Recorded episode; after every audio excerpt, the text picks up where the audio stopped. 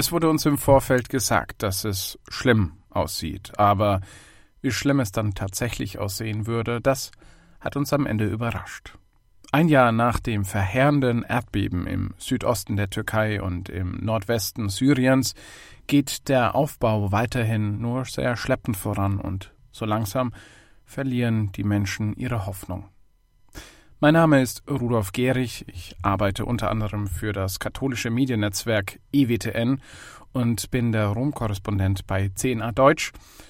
Und ich bedanke mich ganz herzlich bei Radio Horeb für die Möglichkeit, in dieser Woche den Wochenkommentar beizusteuern.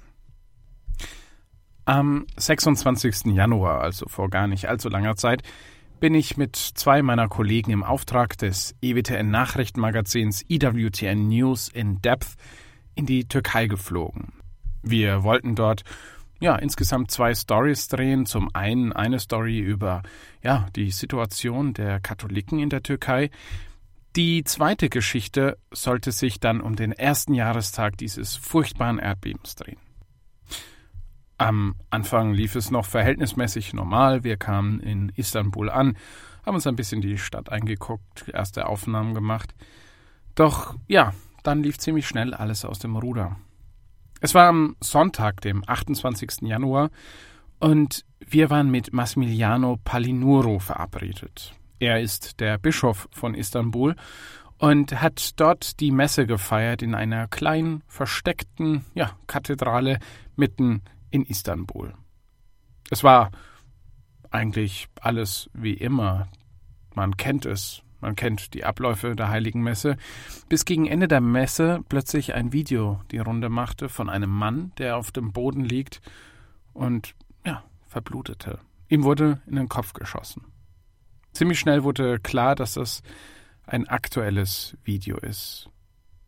Nur wenige Kilometer von unserer Kirche entfernt wurde gleichzeitig, während wir die Messe mit dem Bischof feierten, ein Mann erschossen. Wenig später sollte sich der Islamische Staat zu dieser Tat bekennen, beziehungsweise ja, den Anschlag für sich reklamieren. Wir waren mit dem Bischof zum Interview verabredet nach der Messe, doch an ein Interview war zunächst nicht zu denken. Der Bischof war erschüttert und hat uns darum gebeten, das Interview doch, wenn es geht, abzukürzen, weil er zum Tatort eilen muss und mit den Leuten zu sprechen. Auch wir waren direkt nach dem Interview direkt im Taxi, fahren zur Kirche und ja, fahren genau zu diesem Ort, an dem die meisten Menschen gerade in Panik wegrennen.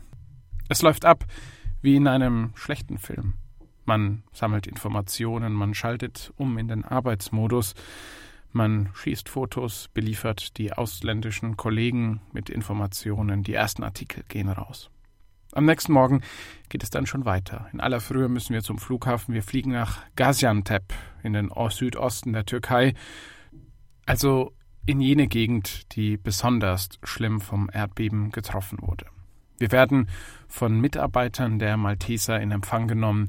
Interessanterweise sind jene Mitarbeiter, die uns in die nächsten zwei Tagen begleiten sollen. Alle ausnahmslos Muslime. Sie bringen uns in ein Flüchtlingscamp nahe der syrischen Grenze. Es hat viel Zeit und Energie gekostet, überhaupt eine Drehgenehmigung zu bekommen. Doch als wir vor Ort sind, müssen wir neu verhandeln. Der strenge Lagerleiter stellt sich quer. Die Leiterin der Malteser diskutiert so lange, bis wir schließlich doch, wie verabredet, mit zwei Familien uns zum Interview treffen dürfen. Zunächst treffen wir eine Familie, die vor zehn Jahren vor dem Bürgerkrieg aus Syrien geflohen ist und nun in diesem Flüchtlingscontainer lebt. Wir müssen die Schuhe ausziehen, bevor wir diesen Container betreten und knien uns auf die Matratze, während der Familienvater uns Tee anbietet. Später kommt auch seine Frau dazu, nach anfänglichen Zögern stimmt auch sie zu, sich filmen zu lassen, allerdings nur von hinten, damit man das Gesicht nicht sieht. Im Interview stellt sich ziemlich schnell heraus, dass das Ehepaar vier Kinder hat. Zwei ihrer Söhne sind allerdings nicht hier. Ein Sohn starb in Aleppo, sagt uns der Vater. Nein, er wurde ermordet, korrigiert ihn seine Frau. Und der andere Sohn? Wir wissen nicht, wo er ist, sagt der Vater. Im Chaos des Bürgerkriegs und des Erdbebens sei er irgendwo verloren gegangen. Die Ehefrau klagt über die Bedingungen in diesem Lager und sagt, wir haben nur das hier, das ist kein richtiges Haus, hier gibt es keine Toilette. Und mein Mann ist krank, es ist schwierig, Arbeit zu finden. Wie sollen wir so für unsere Kinder sorgen? Das jüngste Kind der Familie, ein Junge von neun Jahren, sitzt da. Er beobachtet uns ganz neugierig. Über den Dolmetscher finde ich heraus, dass er Fan des FC Barcelona ist. Er mag Lionel Messi und auf die Frage, was er einmal werden will, sagt er Doktor. Dann kommt die Schwester dazu. Sie ist 14 Jahre alt und trägt Vollverschleierung. Nur ihre tiefbraunen Augen sind hinter ihrer Burka zu sehen. Sie spricht ein bisschen Englisch. Wenn ich meine Situation betrachte, glaube ich nicht, dass ich eine gute Zukunft haben werde, sagt sie. Was treibt dich dennoch an? Fragt mein Kollege Colum Flynn, ein Ire. Er bohrt immer weiter nach und fragt, was gibt dir Hoffnung? Sie bleibt regungslos und sagt schließlich, meine Hoffnungen wurden zerstört, besonders nach dem Erdbeben. Man ist einfach nicht mehr dieselbe Person wie zuvor. Ich versuche ja für eine bessere Zukunft zu kämpfen, aber dafür müssen wir diesen Ort verlassen. Ihre Mutter ruft Sir, hier gibt es keine Zukunft, nicht in diesem Camp. Wir müssen schließlich weiter zur nächsten Familie. Auf dem Weg dorthin läuft uns eine Schar neugieriger Kinder hinterher. Sie rufen uns Wörter auf Englisch zu. Der junge Familienvater, mit dem wir verabredet sind, empfängt uns schließlich mit einem gleichgültigen Nicken. Sein Haus wurde vor über zehn Jahren von der syrischen Armee bombardiert. Er ist mit seiner Familie in die Türkei geflohen. Ein Neustart. Seine Kinder kamen hier zur Welt, er fand eine Arbeit, alles schien gut zu werden. Doch dann kam das Erdbeben. Er sagt, dann ging alles abwärts. Wir stehen unter seinem kleinen Vordach und blicken in seine erschreckend leeren Augen. Um uns herum stapeln sich verschiedene Dinge. In einem Topf quellen Nudeln vor sich hin. Die Atmosphäre der Hoffnungslosigkeit ist erdrückend. Seine Frau, ebenfalls voll verschleiert, lugt manchmal am Türpfosten vorbei aus dem Baucontainer heraus. Der Ehemann beantwortet währenddessen die Fragen meines Kollegen allerdings tonlos, einsilbig, resigniert. Als wir wieder gehen, lassen wir einen Mann zurück, der innerlich schon aufgegeben hat. Am nächsten Tag bringen uns die Malteser nach Iskenderun. Auch dort hat das Erdbeben sein grausames Werk vollbracht. Dort sind wir zum Interview verabredet mit Weihbischof Antoine Ilcit, ein Jesuit. Er ist ein ruhiger, nachdenklicher Mensch. Dass er auch ein mutiger Mann ist, hat er im letzten Jahr bewiesen, während des Erdbebens, als er sich todesmutig in die Kathedrale stürzte, um die Eucharistie aus dem Tabernakel zu retten, nachdem ein Teil des Gebäudes bereits kollabiert war. Aber es gibt eine Geschichte, über die will er nicht reden. Es ist die Geschichte seiner Konversion vom Islam zum Christentum. Ursprünglich aufgewachsen in Hersbruck, Mittelfranken, in der Nähe von Nürnberg, zogen seine Eltern mit ihm bald wieder in die Türkei.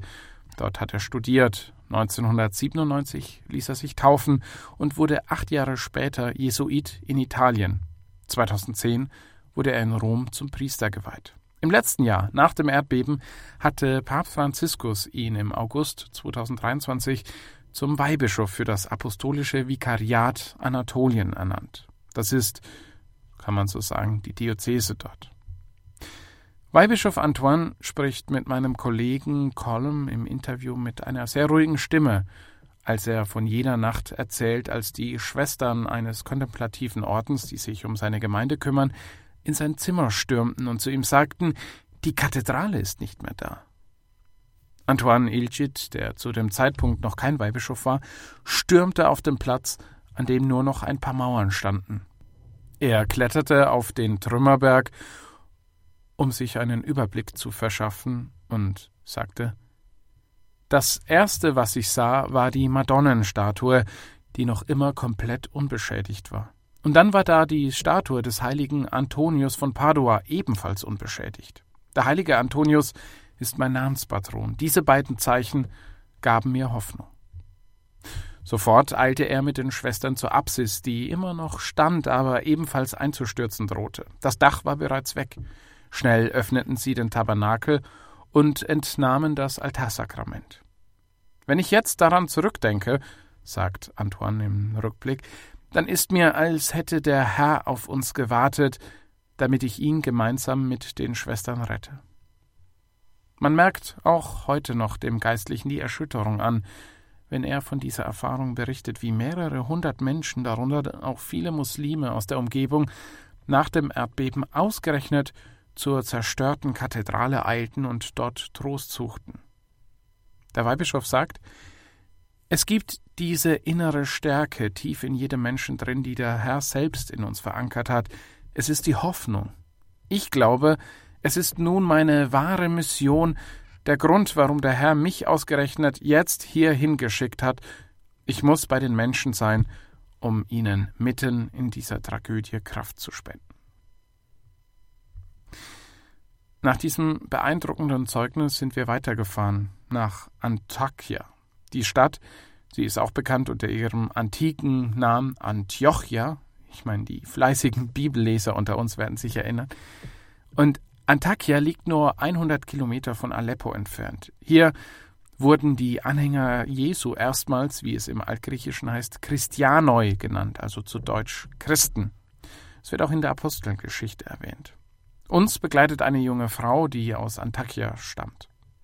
Sie hat beim Erdbeben ihren Vater verloren. Die Wunde seines Verlusts schmerzt noch immer, sagt sie, und der Schmerz werde stärker, je näher der Jahrestag des Erdbebens heranrücke. Sie bringt uns an die Stelle, an der einst ihr Elternhaus stand. Jetzt ist dort nur noch eine Wüste aus Schutt. Ich steige aus mit meinen Kollegen, weil wir hier das Intro für unseren EWTN-Beitrag drehen müssen. Wir holen das Equipment aus dem Kofferraum und bringen uns in Stellung. Die Begleiterin fragt uns noch, ob sie uns helfen kann, dann bleibt sie ein bisschen auf Abstand. Minuten später sehe ich, wie sich ihre Unterarme zum Gebet nach vorne strecken, ihre Lippen bewegen sich, Tränen laufen über ihr Gesicht. Es ist ein Anblick, ja, der mir das Herz zerreißt. Drei Tage lang ist ihr Vater hier an dieser Stelle unter den Trümmern gelegen. Drei Tage lang hat sie sich seine Schreie anhören müssen, doch die Helfer schafften es einfach nicht, sich zu ihm und zu den anderen verschütteten Hausbewohnern durchzubuddeln. Nach drei Tagen waren die Rufe des Vaters für immer verstummt. Ein wenig später führt sie uns in das Stadtzentrum von Antakya oder zumindest zu dem, was davon noch übrig ist. Es sieht aus wie nach einem Bombenangriff, obwohl es bereits ein Jahr her ist. Wenn man dort ist und mit den Überlebenden des Erdbebens spricht, ist da zwar noch immer eine Dankbarkeit zu spüren, überlebt zu haben, doch auch eine Unzufriedenheit, die mit jedem Tag wächst. Am 6. Februar, am vergangenen Dienstag, war der erste Jahrestag der Katastrophe. Die Wunden wurden wieder aufgerissen, Wunden, die noch nicht einmal vernarben konnten. Während die einen die Hoffnung aufgegeben haben und so wirken, als ergäben sie sich ihrem Schicksal, gibt es andere, die von ihrer Wut über den schleppenden Wiederaufbau über Wasser gehalten werden. Hier und da hört man Klagen gegen die aktuelle Regierung. Die Korruption bei der Vergabe von Bauvorschriften, die Vetternwirtschaft und das Nicht-Einhalten der Bauvorschriften hätten einen großen Anteil daran, dass die Opferzahlen so ungewöhnlich hoch ausfielen, heißt es. Auch der Generaldirektor des türkischen Amtes für Katastrophen- und Notfallmanagement steht in der Kritik. Er ist von Haus aus islamischer Theologe und wurde ein Monat vor dem Erdbeben von Präsident Erdogan zum Leiter dieser wichtigen Behörde ernannt. Er hat bereits für einen Skandal gesorgt, als er die so dringend benötigten Hilfsgüter wie Schals und Mützen für obdachlos gewordene Menschen ablehnte, weil, nun, weil das Logo einer Biermarke darauf zu sehen war. Aus dem Umkreis der Helfer hört man auch, dass die türkische Regierung zunächst aus Stolz weitere Hilfen aus dem Ausland abgelehnt hätte und sie dann doch angenommen, aber als eigene Hilfsgüter reklamiert hätte für sich. Alles ist Wahlkampf, heißt es. Währenddessen haben die Menschen vor Ort ganz konkrete Sorgen und Anliegen. Wenige Tage darauf ist die türkische Bischofskonferenz, die aus immerhin sieben Bischöfen besteht, nach Rom gereist zum traditionellen Adlimina-Besuch. Am vergangenen Freitag hatten die Bischöfe dann eine Privataudienz bei Papst Franziskus und ihm dort mit Sicherheit auch die Anliegen und Nöte ihrer Gläubigen vorgetragen.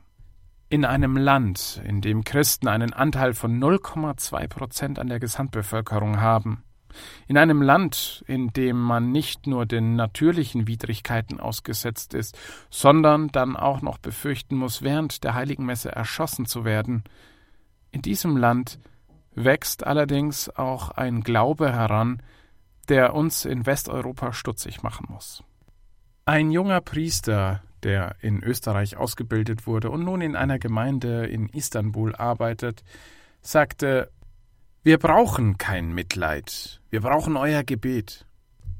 Und wer weiß, vielleicht sind es eines Tages ausgerechnet jene mutige Christen aus der Türkei, die die fast schon in Vergessenheit geratene frohe Botschaft des Evangeliums in Europa neu verkünden werden.